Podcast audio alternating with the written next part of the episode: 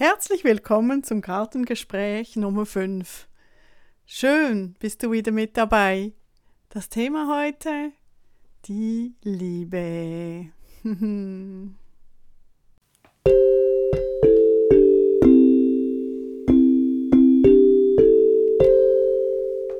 Hallo Adelheid. Hallo Karin. So schön. Wir treffen uns zum fünften Gartengespräch. Und da noch Winter ist, ist es nicht im Garten. Wir schauen in den Schneegarten hinaus. Stimmt. Das Thema ist die Liebe. Die Liebe oder was treibt uns an im Leben? Ist es die Liebe? Ist das die größte Kraft? Darin wollen wir im Gespräch forschen. oder was denn unser Antrieb ist für das neue Jahr, für das Leben überhaupt. Und ein spannendes Thema, ein riesiges Thema. Was hältst du von den staatlich verordneten Festtagen wie Valentinstag? Denkst du, es braucht das, damit wir nicht vergessen zu lieben oder dass es die Liebe gibt?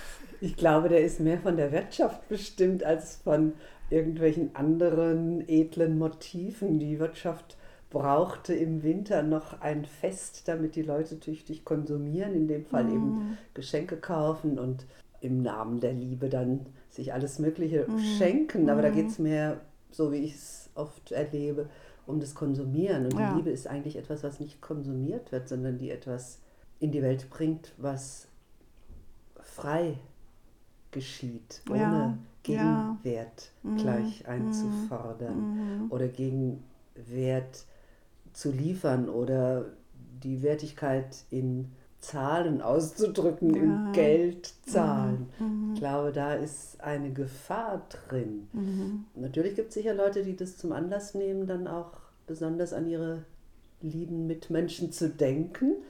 Und oftmals, also aufgrund der Werbung, habe ich eher das Gefühl, oh, das ist eine kommerzielle Angelegenheit, ja, leider. Ja, ja, ja. Aber du hast für mich gerade einen Schlüsselsatz gesagt, diese bedingungslose Liebe, ja. oder? Also ja. das ist, denke ich, das Schwierigste. Bei uns kursiert ja diese romantische Liebe und die Liebe in Bezug vor allem auf den einen Partner, den man dann ein Leben lang hat. Und das basiert ja alles auf dieser großen romantischen Liebe, die ja dann aber sehr selten bedingungslos ja, ist. Die oft an vielerlei Bedingungen geknüpft ist, die eben auch wieder mit der Materie zu tun haben, so wie ich es jetzt mal im oberflächlichen Betrachten wahrnehme. Mir fällt zu dieser bedingungslosen Liebe etwas ein, was ich mal in einem Buch las, von einer binationalen Ehe, sie deutsch, er aus einem afrikanischen Land. Und darin sagte er, dass in seiner Sprache, leider habe ich mir die Sprache nicht gemerkt, ist jedenfalls eine Sprache aus dem afrikanischen Kontinent, dass es in seiner Sprache dieses ich liebe dich gar nicht gibt, oh. so wie wir das betrachten. Und er sich auch daran stößt, dass quasi Subjekt, Prädikat, Objekt da ist, dass quasi die Person, die da geliebt wird, eben ein Objekt auch dadurch durch die grammatikalische Konstruktion wird. Das fand ich sehr interessant. Ich weiß leider auch das Buch nicht mehr. Es war ein Sammelband über binationale Ehen. Darin war das. Und dass er sagte, in seiner Sprache geht es eher darum, Respekt miteinander zu leben, voreinander, miteinander. Und in seiner Sprache, wenn man sowas ähnliches sagt wie ich liebe dich oder dieser Person, mit der man liiert ist und gut sein möchte, dass man dann sagt, wir treten in das Feld der Liebe. Oh, und das schön. fand ich so beeindruckend, weil ich mir vorstelle, wenn wir beide im Feld der Liebe sind, beziehungsweise sind ganz viele Leute vielleicht drin, die ich alle irgendwie gerne habe, dann ist es nicht ein Objekt, was ich da vor mir habe, was ich liebe, sondern es ist ein Feld, an dem wir alle partizipieren. Wunderschön, wunder, wunderschön. Ich fand es auch sehr befreiend. Ja, und es findet dann keine Fixierung statt. Ja. Und das Feld beinhaltet für mich ja auch Weite ja. und Raum. Ja.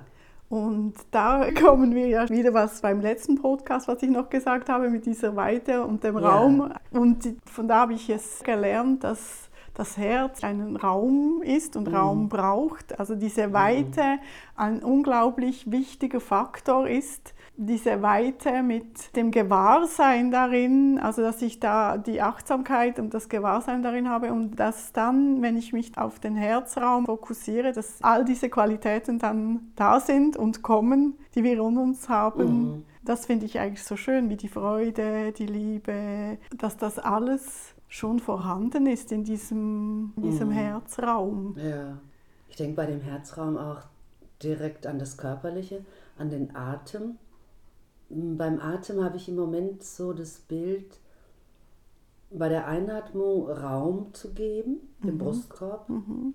Und dadurch bekommt auch das Herz als Organ direkt Raum, weil es ja auch bewegt wird durch mhm. die Atmung. Die hängen ja alle zusammen, die Organe, also, oder die Muskelstränge, dieses Zwerchfell hat ja einen Kontakt zum Herzen und schubst es immer so ein bisschen. Und durch die Atmung entsteht ja auch Raum. Wenn ich einatme, schaffe ich Raum. Und wenn ich ausatme, sich Zeit zu lassen, damit der Ausatmen sich vollenden kann, bevor der Einatmen wieder kommt. Mhm. Also immer zwischen diesen beiden Polen Raum und Zeit auch mhm. hin und mhm. her zu pendeln, mhm. finde ich auch noch interessant, weil es für mich auch Elemente sind, Raum und Zeit. Ja. Nicht nur Erde, Wasser, Feuer, Luft, hm, ja. sondern auch Raum mhm. scheint mhm. mir ein Element zu sein. Sehr wichtiges.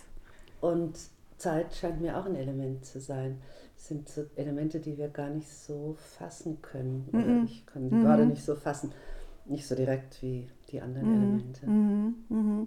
Du meinst mit dem Raum und der Zeit auch das Fließ in diesem Raum, ja. dass es da immer wie ein, eine Vorwärtsbewegung gibt, eine Bewegung gibt, welche wir jetzt als Zeit übersetzen oder Rhythmus ist ja beim Herz auch dabei. Der Herzschlag ja, der, ist ja ein sehr wichtiger mhm. Rhythmus, der ja der auch immer ja auch vorwärts Rhythmus, geht. Sinusknoten. Mm, eine Vorwärtsbewegung, ich glaube überhaupt Bewegung, ob sie mhm. mal vorwärts ist, spielt vielleicht gar nicht so eine Rolle. Das ist ja das, mhm. was wir quasi in der Zeit begreifen oder wir begreifen sie so. Vielleicht ich glaube, in der Quantenphysik oder so gibt es das alles gar nicht. Da ist irgendwie das alles auf einmal, glaube ich. Ja, oder? ja, ja, ja. Ich habe noch in meiner Ausbildung zur Musiktherapeutin gelernt. Das sind jetzt schon viele Jahre, gab es in Deutschland eine Klinik, eine Herzklinik, wo sie die Musiktherapie integriert mhm. hatten. Und die haben aber festgestellt, dass Menschen kurz vor einem Herzinfarkt der Herzschlag wie ein Takt mhm. genau ja. ist. Und das finde ich ja so spannend, weil eigentlich Rhythmus lebendig ist. Mhm. Der ist ja, und ja. auch der, der Herzschlag ist mal ein bisschen, ne, ne, genau. ne, aber ja. doch rhythmisch und fortlaufend. Und Sie haben mehrfach festgestellt, dass kurz vor einem Herzinfarkt ein absolut wie, wie eine Maschine, ja. wenn der Herzschlag so wird. Und ich finde das äh, sehr spannend, weil ich glaube, dass da auch ein wichtiges Element darin ist, wenn wir immer wieder versuchen, wie Maschinen ja. zu sein oder immer in diesen Takt und diesen genauen ja. Punkt da und Punkt hier und wir uns da ja. versuchen reinzuquetschen, dass es gar nicht organisch ist eigentlich und auch nicht dem Herz zuträglich. Und dem Leben auch nicht zuträglich, glaube ich. Und beim Herzen auch, damit beruhige ich oft die Menschen, die dann manchmal so sagen, sie haben ähm, irgendwie beim Herzen was gespürt und dann sage ich, ja, das muss auch Hopsechen machen. Wenn das äh, so gleichmäßig ist eben, dann ist es nicht gesund. Es ja. macht Sprünge und Tänze und hopst. Ja. Das ist nicht, nicht gleichmäßig. Und dann ist ja immer diese Theorie vom ganz stark äh, der Einfluss von unserem Denken, auch auf unsere Gefühle und auf unseren Körper. Und das hat ja ein Wechselspiel, da kommen wir ja immer wieder darauf, auch in unserem Podcast. Also der Körper hat einen Einfluss auf die Seele, das Denken auf die Gefühle. Und heute Morgen, als ich aufgestanden bin, bin ich auf eine Ausgabe der Zeitschrift Happiness gestoßen. Das ist jetzt Werbung ohne Auftrag. und und äh, zum Thema Liebe, die haben eine der ersten Ausgaben, die sie überhaupt gemacht haben, war zum Thema Liebe. Und da fand ich so ein spannendes Zitat. Ich lese das mal vor. Es ist von Greg Braden.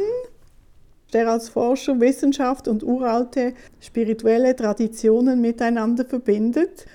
Und für ihn bedeutet Liebe doch viel mehr als ein Gefühl, mit dem er seinem Leben und seinen Gebeten Nachdruck verleiht.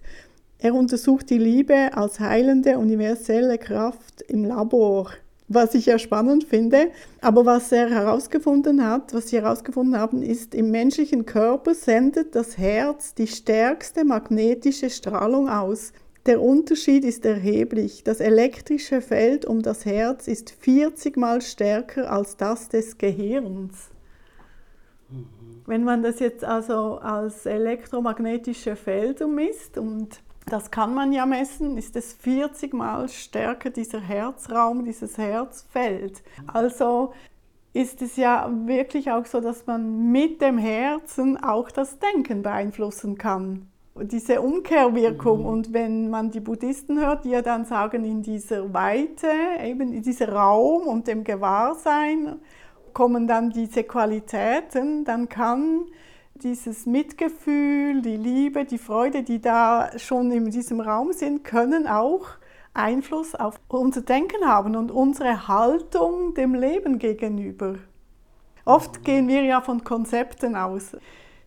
Wir, mir ist es früher oft passiert, dass ich eine Idee hatte und dachte oder von etwas dachte, ah, das müsste so sein. Es kam so aus dem Kopf als Idee oder als Konzept.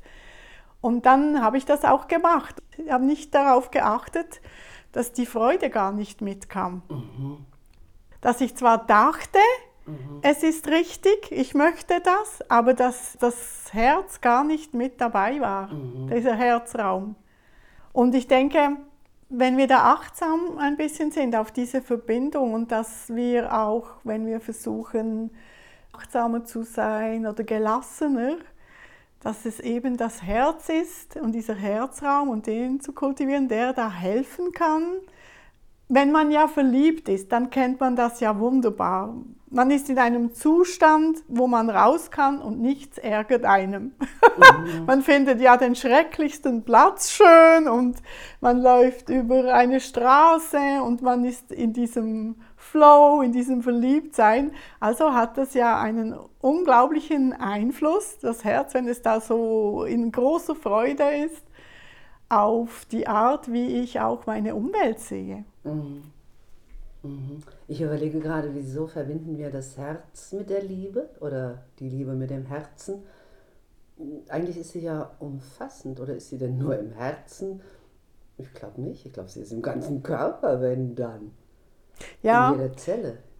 Auf alle Fälle. Also es ist auf alle Fälle umfassend. Es hilft einfach, habe ich gemerkt, bei den Übungen, bei den Übungen, die ich jetzt mache, als Meditationsübungen, ist so diese Idee, dass ich mir im Kopf den Himmel vorstelle, damit ich in diesen großen, weiten Raum komme. Ich stelle mir immer den Sternenhimmel vor, den ich in Schweden so wunderschön gesehen habe, weil es kein Licht mehr rundherum hatte. Und dann komme ich ja in dieses Gefühl von der Weite und dann stelle ich mir das Sonnenlicht vor. Als Licht im Raum ist immer auch Licht. Und dann ziehe ich das runter und dann komme ich im Herzraum. Und wenn ich da ankomme, ist so eine große, lichte Weite. Das ist so eine Übung, die dient einfach dafür, um ein, in ein Gefühl der Weite und lichtvollen Raum zu kommen. Und in diesem Moment merke ich immer wieder, dass genau so etwas kommt, das so warm ist. Das muss ich nicht machen. Das ist dann wie da. Ich kann es auch nicht immer, aber ich mache es mhm. als Übung. Das ist wie der Pfad, den die mhm. Buddhisten sagen. Man nutzt das am Anfang einfach als Hilfsmittel. Mhm. Aber letztendlich ist es, wie du sagst, es ist allumfassend. Mhm. Aber auf unseren Körper bezogen scheint ja tatsächlich der Herzraum, wenn Sie das messen, wirklich der stärkste zu sein. Also kann man ja auch sagen, dass da physiologisch einfach wie diese elektromagnetischen Schwingungen mhm. sind um das Herz, dass die wirklich am stärksten ist. Und das habe ich so erst heute Morgen ah. gelesen. Mhm. Aber man findet es in allen alten Kulturen schon und neuerdings wie die Wissenschaft, wie er. Ich, das fasziniert mich und ich bin immer sehr dankbar, wenn Menschen diese beiden Wissenskanäle öffnen. Mhm. wenn man da, wenn nicht das eine ist besser als das andere, sondern ja. die kann man zusammen, kann man da entdecken, dann merkt man, dass man auch mit den neuesten wissenschaftlichen Methoden ganz viel bestätigen kann, mhm. was viele alte Kulturen vielleicht nicht so bewusst, aber trotzdem schon gewusst mhm. haben. Manche haben die Liebe oder die Gefühle in anderen Organen sich vorgestellt. Ich glaube in der Milz, ich glaube es waren die alten Griechen, die die Milz oder die Römer, irgendwo war es die Milz, das fand ich auch sehr spannend.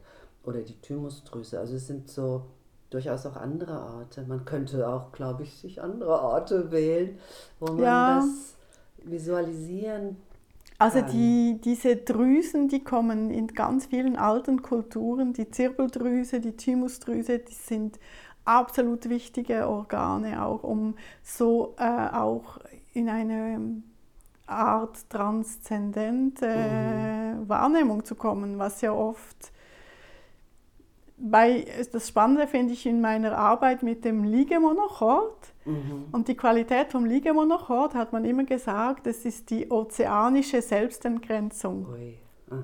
Das führt in die ozeanische Selbstentgrenzung. Ja. Und ich fand dieses Wort so schön, ja. weil es eine Form der Wahrnehmung gibt, die da so öffnet, die mhm. uns einfach einmal in einen größeren Raum vielleicht bringt. Mhm. Und da, glaube ich, äh, spielt natürlich alles zusammen. Mhm. Auf alle Fälle. Ja. Auch wenn du Freude spürst, was für mich ein wichtiger Teil auch der Liebe ist, dann, äh, dann spürt man das im ganzen Körper. Ja, ja. also ich habe eher, wenn ich jetzt so reflektiere, das Gefühl, ist ja dann auch wieder ein Gefühl, dass es dann im ganzen Körper, im ganzen Sein ist, mhm. dass ich nicht mehr irgendwo das platziere oder hinstecke oder mir vorstelle, sondern dass dann das Außen und das Innen voller Freude oder voller Liebe sind oder Absolut. voller Akzeptanz. Mhm, auch. Das mit der Akzeptanz war ja vorhin auch etwas, was wir mit diesem Dreiklang hatten oder Dreieck, äh, wo es um die jetzige Zeit geht. Du kanntest ja dieses Beispiel, dass eben immer drei zusammengehören und wir ja einerseits daran leiden, dass es derzeit wieder Krieg irgendwo gibt oder ziemlich vielen Orten in der Welt leider. Und dass es eben immer drei Aspekte dabei gibt. Opfer, Täter und Retter. Retter. Jetzt mal, das ist halt jetzt die männliche Form. Und dass wir gewissermaßen uns darüber hinaus begeben sollten, um da was zu ändern, solange wir in dieser Konstellation auch was retten wollen, was ja zunächst sehr edel klingt, bleibt man in dem Gefüge. Mhm. Und da bin ich noch nicht weitergekommen. Ich fand es sehr überzeugend. Ich habe es gestern in der Therapie eben gehört und rätsle noch dran herum. Wie kann man dann was verändern? Oder können wir gar nichts verändern? Können wir es immer nur so für uns kurzzeitig machen? Und geht es eigentlich immer wieder darum, das Leben so anzunehmen, wie es ist? Ja, ich habe vor ein paar Tagen in einem Buch gelesen von Bangyal Rinpoche, der hat gesagt, sein buddhistischer Lehrer, der hat ihnen immer gesagt, leave it as it is. Ah, ja. Lass es sein, wie es ist. Mhm, mh. Und der hat ihnen diesen Satz so oft gesagt, lass es, wie es ist. Mhm. Er hat gesagt, das tönt so einfach yeah. und es scheint das absolut Schwierigste zu sein. Mm. Und früher habe ich ja der Familie und Angehörigen und dann will man ja immer auch helfen und dass es denen gut geht, weil es dann mir ja auch gut geht. Und dann ist ja so die Gefahr, dass man zu viel macht, mm. zu viel gibt mm. oder man leidet sehr schnell, wenn man dann so offen wird, dann wird man auch sensibel mhm. und man leidet ja daran, mhm. dass es ganz vielen Menschen nicht gut geht. Und dann kommt man in dieses Gefühl, dass man da was machen muss, mhm. damit, damit sich die Situation verändert. Mhm. Und da hat mir der Satz geholfen von meinem buddhistischen Lehrer, der gesagt hat, wir brauchen da die unterscheidende Weisheit. Mhm. Dass es eine universelle Weisheit gibt, eine unterscheidende. Und in diesem Moment, dass ich entscheide, dass ich spüren muss, eine Selbstliebe kultiviere, wo ich immer wieder auch nicht über meine Grenzen gehe. Mhm. Auch die Selbstliebe ist ein wichtiger Aspekt auch um selber zu merken, wo stehe ich, was kann ich, dass ich nicht über meine Grenzen hinausgehe und gebe. Weil wenn ich in der Selbstliebe bin, dann helfe ich auch anderen. Mhm. Aber ich kann auch anderen helfen, dann hilft es auch mir. Und in diesem Punkt, dieses Annehmen, was ist, glaube ich, ist ein großer Teil der Liebe. Leave it as it is. Mhm. Und was das Retten anbelangt, denke ich, ist die, die Motivation und das Gewahrsein unglaublich wichtig. Also eigentlich die Liebe. Da habe ich das Gefühl, dass es die Liebe ist, die Liebe mit den Elementen von Mitgefühl, Gelassenheit, die am meisten hilft. Ja. Es ist eine spannende Frage. Es gibt ja. wahrscheinlich nicht einfach das Patentrezept. Ja. Aber sagen wir, ich laufe über die Straße und ich, äh, ich sehe, da ist ein Tier in Not, ein Mensch in Not. Das Erste, was ich mache, ohne zu überlegen, ich springe dahin und versuche mhm. zu helfen, mhm. oder? In dem Moment auch ist ja auch das Mitgefühl. Mhm.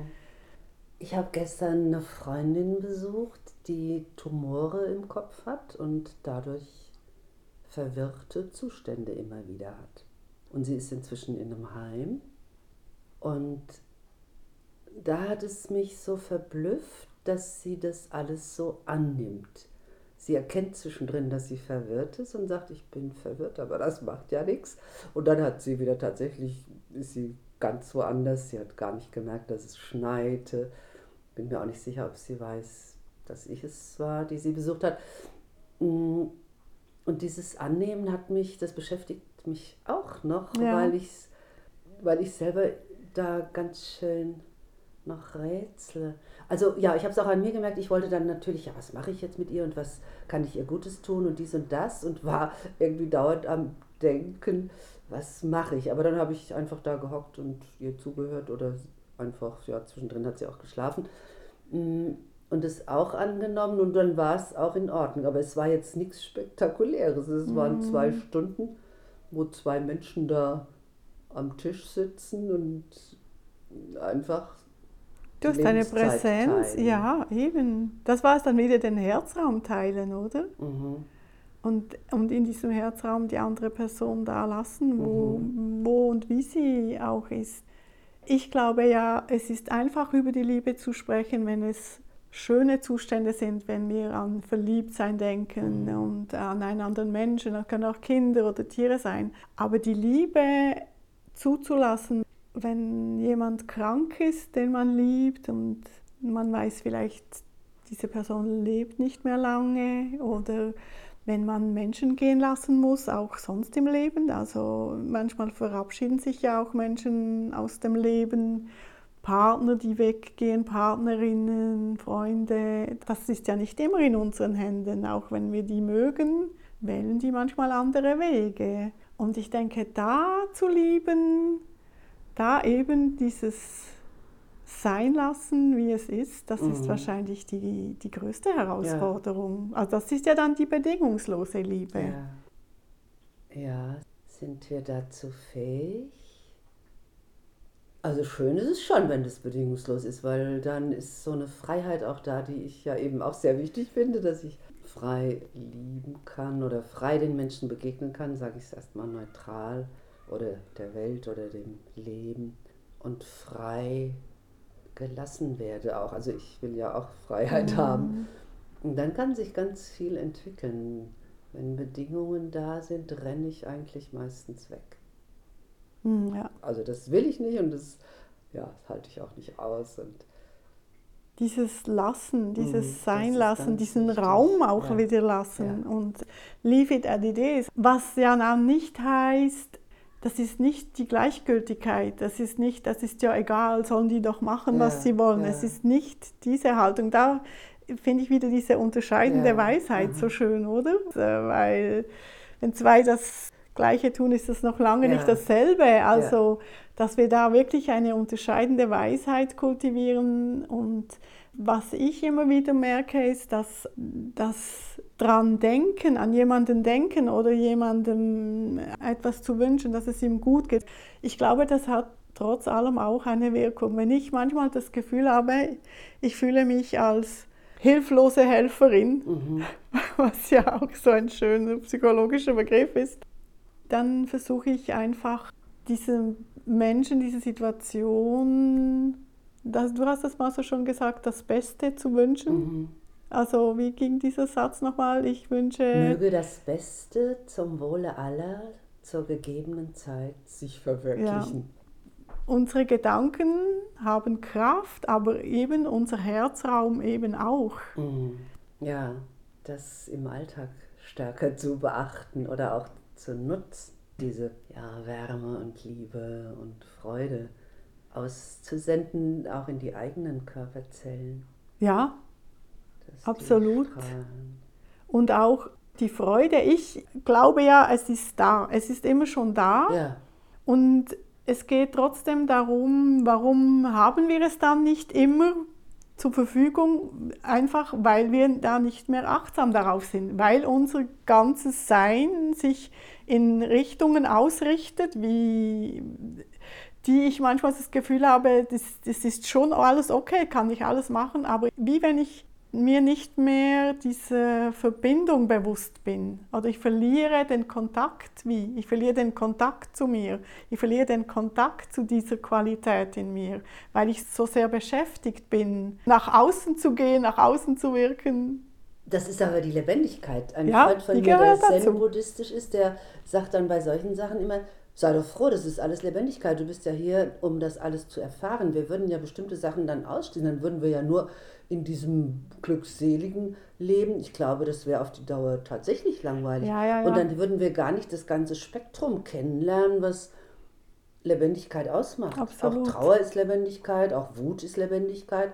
Also das geht mir auch immer wieder so durch den Kopf oder durch den Bauch, wenn ich wenn ich selber so andere Zustände erfahre oder erlebe, dass mir das wieder einfällt, was dieser Freund mal gesagt hat, Mensch, das ist alles Lebendigkeit. Ja, das finde ich sehr wichtig. Und das hat mich dann getröstet.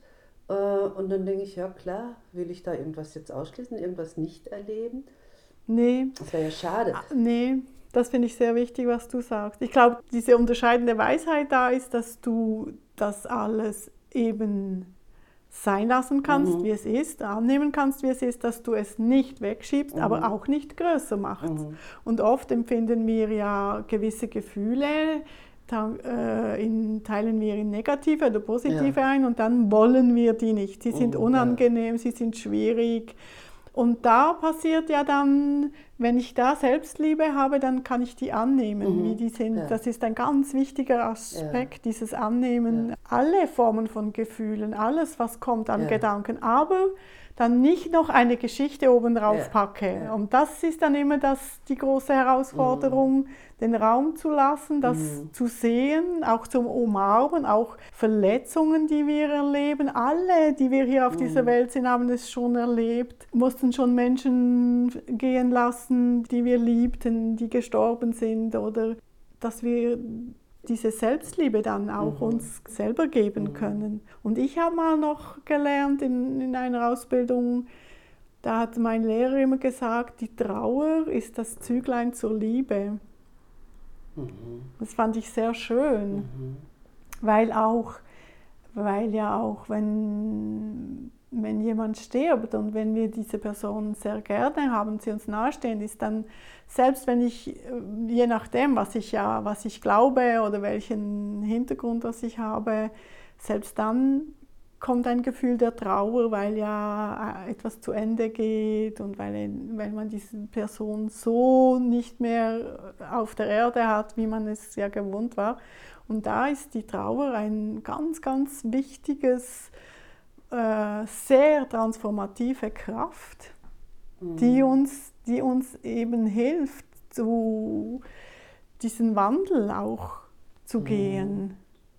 Dass da etwas wandelt, dass es nicht mehr so ist wie vorher, damit wir das wieder äh, integrieren können. Mhm. Ich muss gerade an die Menschen denken, die jetzt so in letzter Zeit gegangen sind, mit denen ich näher befreundet war.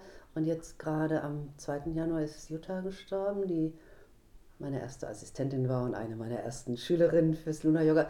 Und bei ihr ist so, die ist so bewusst gegangen. Ja. Das ging jetzt dann relativ schnell. Wir hatten sehr oft jetzt telefoniert. Sie hat zu Anfang Dezember noch die letzten Kurse gegeben, sie dann verabschiedet. Und dann haben wir oft telefoniert und sie sagt, ja, die Kräfte schwinden und es ist in Ordnung.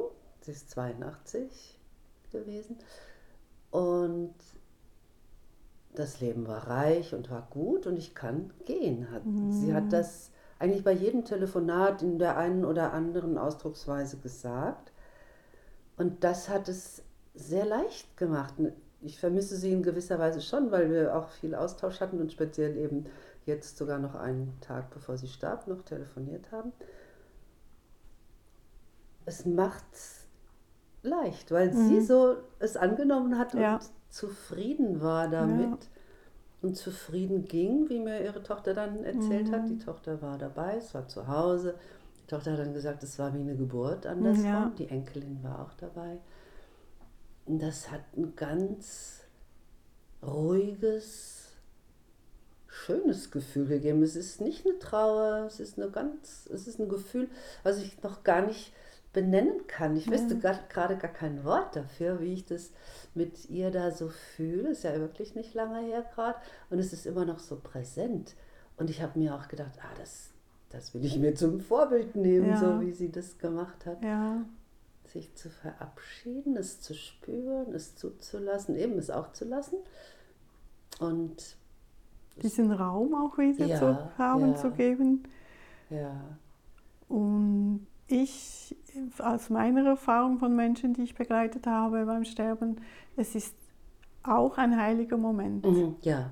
Wie die Geburt auch. Ja. Es ist ein ganz, ganz spezieller, sehr starker Moment, sehr transformativ ein heiliger Moment. Mhm, ja.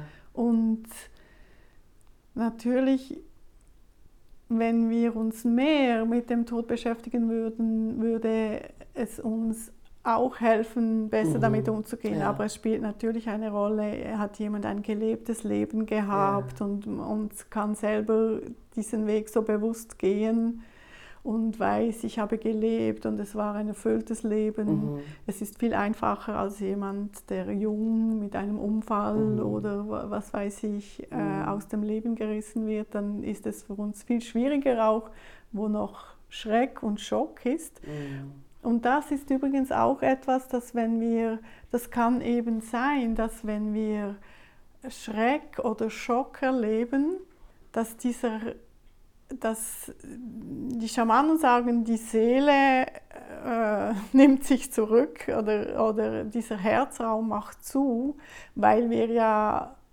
niemand von uns möchte Schmerzen erleben. Das mhm. ist ja auch das, was uns Menschen alle verbindet, dass wir ja alle glücklich sein wollen und möglichst keine Schmerzen haben. Und wenn wir dann Situationen haben, sind es schon die, größ die größten Herausforderungen, wo wo, wo man am meisten wahrscheinlich dann Liebe und Mitgefühl wirklich braucht, sich selber gegenüber für diese Situation, die man dann vielleicht nicht ändern kann, wie sie mhm. ist.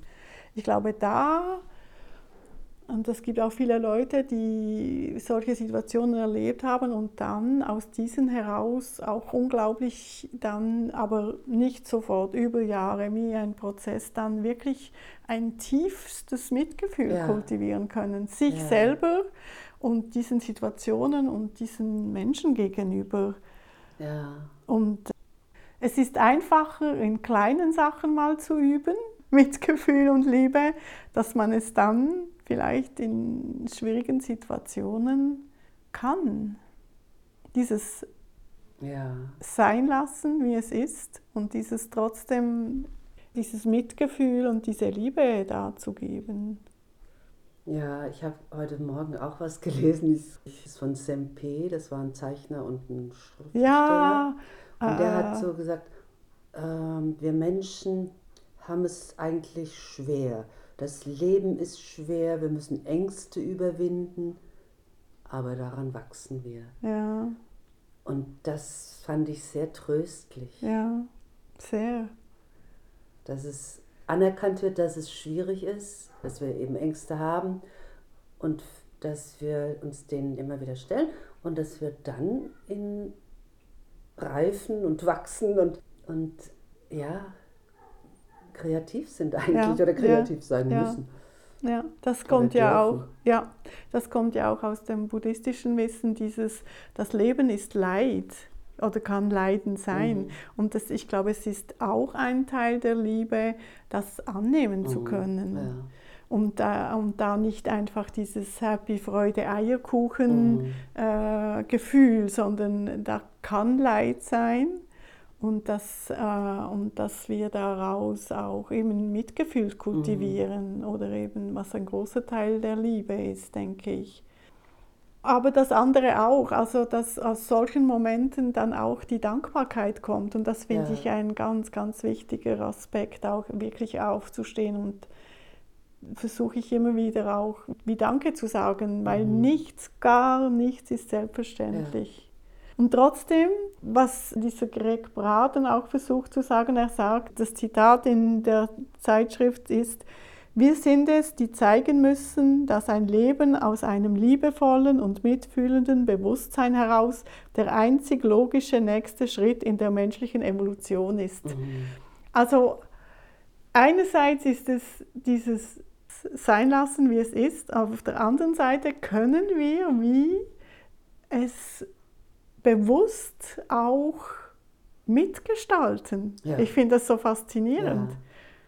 Was ich aber noch schön finde, noch um auch wieder den anderen Aspekt der Liebe noch reinzubringen, die Freude. Aus Sufi-Texten weiß ich, dass die immer wieder sagen, äh, Folge der Freude in mhm. dir. Und dass das auch ein ganz wichtiger Aspekt ist. Also es gibt ein Leben vor dem Tod. Ja. Und auch wenn wir heute in dieser Welt leben, wo man ja so viele Gedanken sich macht und dieses, ach, das ist nicht gut und das geht nicht und so, da auch wieder etwas, äh, etwas anderes reinzubringen. Mhm. Und man kann trotzdem auch der Freude zu folgen. Und es mhm. muss nicht, dass wir nicht nur noch ähm, äh, Probleme sehen, sondern ja. Die, die Freude ist äh, ein, ein wichtiger Aspekt. Wo, ja. ist die, wo ist die Freude, wenn ich eine Farbe sehe, wenn ich ein Musikstück höre? Wo spürst ja. du die Freude am meisten? Ich habe die Freude ja auch ganz stark als wichtiges Element vom Üben, weil manchmal fragen mich die Leute, ja, und ich kriege die Disziplin nicht hin. Und dann sage ich, darum geht es ja gar nicht, sondern es geht ja darum, dass du Freude hast, diesen Körper zu pflegen, mit diesem Körper dich zu bewegen. Und dann machst du von alleine dies oder das. Und das muss nicht eine Stunde sein und es muss nicht eine Disziplin sein, sondern es ist etwas, was aus der Freude geschieht, wie wir das als Kind hatten, dass wir, ah, wir spüren, oh, wir können das bewegen, wir können das dehnen, wir können dies oder das mit den Beinen und den Armen und der Wirbelsäule machen.